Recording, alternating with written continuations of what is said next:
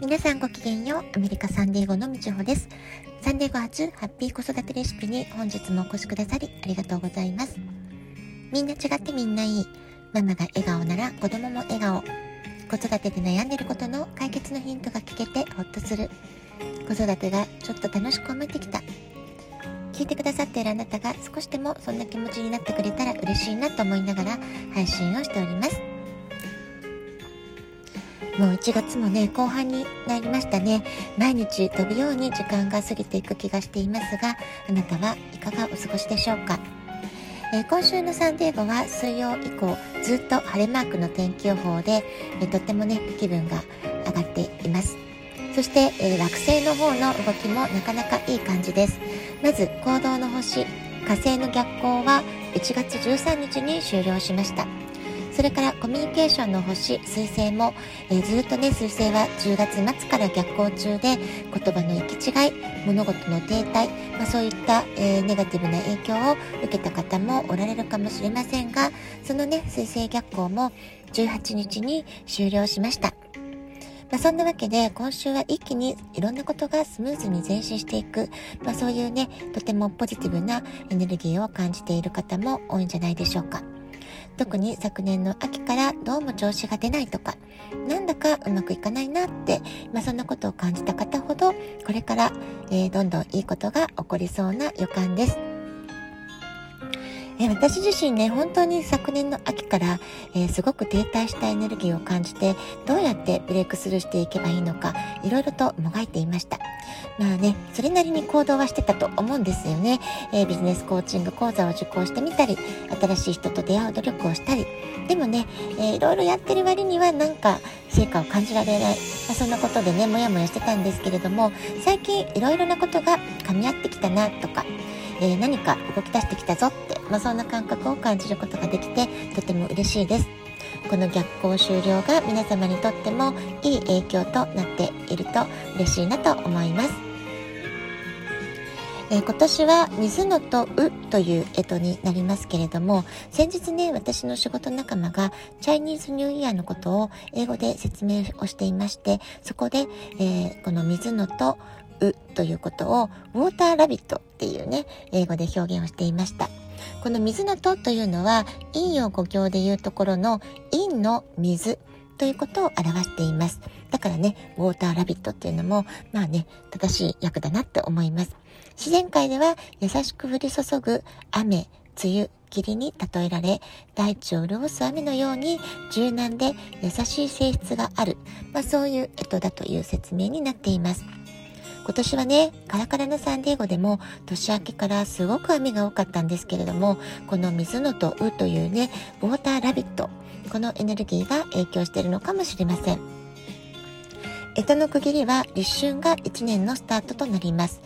ですので、まあ、2月4日の立春が水野とうのスタートということになり、今週末迎える新月は、えー、寅年のね、最後の新月ということも言えるんじゃないでしょうか。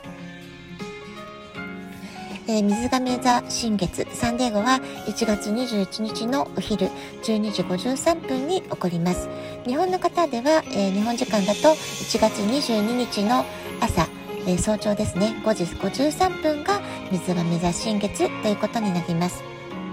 え新月のタイミングは浄化、断捨離がキーワード。今のあなたに必要ないものを見直して、いらないものをどんどん手放していきましょう。そしてできるだけ身軽になってから次の満月までに叶えたい目標や願い事を紙に書き出してみてください。新月の日は大掃除をしたり、お風呂に粗塩を入れて浄化のバスタイムを楽しんだり、いつも以上に浄化ということを意識してみてください。それから水亀座のキーワードは理想、未来というようなね、まあ、とても明るいキーワードが並んでいます。社会の価値観、安定、安全、ルール、まあ、こういった分厚い、これまでの、まあえー、社会概念とか、分厚いからですね、あなたを縛ってきたもの、まあ、そういったものをどんどん打ち破っていきましょう。そうすることできっとあなたにとって一番心地よい、一番大切な価値観が何なのか、そこに気づくことができたり、あるいは、えー、思いがけないあなたの感情、あなたの奥底に眠っていた感情と出会う、まあ、そんなことが起こるかもしれません。自分軸というキーワードはこれからますます大切になっていくと思います。ご自分の理想や信念、まあ、これをね、えー、誰に、えー、攻撃されることなく大切に守っていってあなたの思いのままに動く思いのままに生きるそんな姿勢をどうか大切になさってください。それからヘアスタイルを思い切って変えてみるとか、新しいファッションに挑戦してみるというのもおすすめです。水亀座はね、変革、革命というようなキーワードもあります。どんどんこれまでのあなたの殻を打ち破って新しい自分に出会う、まあ、そんな新月にしてください。あなたの直感を信じて、とにかくやってみる、動いてみる。そうすることで、あなたの理想の姿に一歩踏み出すような思いがけない、えー、応援、後押しに出会うこともできると思います。本来の自分を取り戻し、よりよく進むために、あなたの思い込みや偏見など、えー、間違った思考、ネガティブな思考をどんどんどんどん手放していきましょう。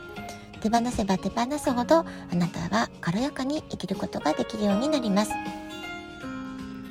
まあ、こういったね、軽やかな生き方を貫くというためにも、自分分析というのはすごく大事になってくるんじゃないかなと思います。私もね、まあ、ほんと時折時間をとって自分の感情と向き合う、自分の思考と向き合う時間をなるべく意識的に確保するようにしています。まずは自分に対していつも素直でいること。謙虚な気持ちで自分自身の思考や感情をよく観察してみること。これはね、えー、まあ、セルフケア、セルフラブということにつながる行動だと思います。時に今のあなたにとってもう必要ではないネガティブな感情や思い込みが湧き上がってきて苦しくなることもあるかもしれません。でもね、その気づいたタイミングで、えー、あ、これはもう私にはいらない感情だな、いらない思い込みだなって、まあ、そういったことをね、気づけばいいわけです。そして気づいたタイミングで、そのネガティブな感情や思考をどんどんどんどんレッドゴーするというのかな、手放していってください。このね、繰り返しをすることで、あなたは本来の、えー、強くて美しいあなた自身、本来のあなたを取り戻すことができます。そしてさらに大きく大きく成長してさらにあなたの、えー、叶えたい目標や願い事を達成していけると思います。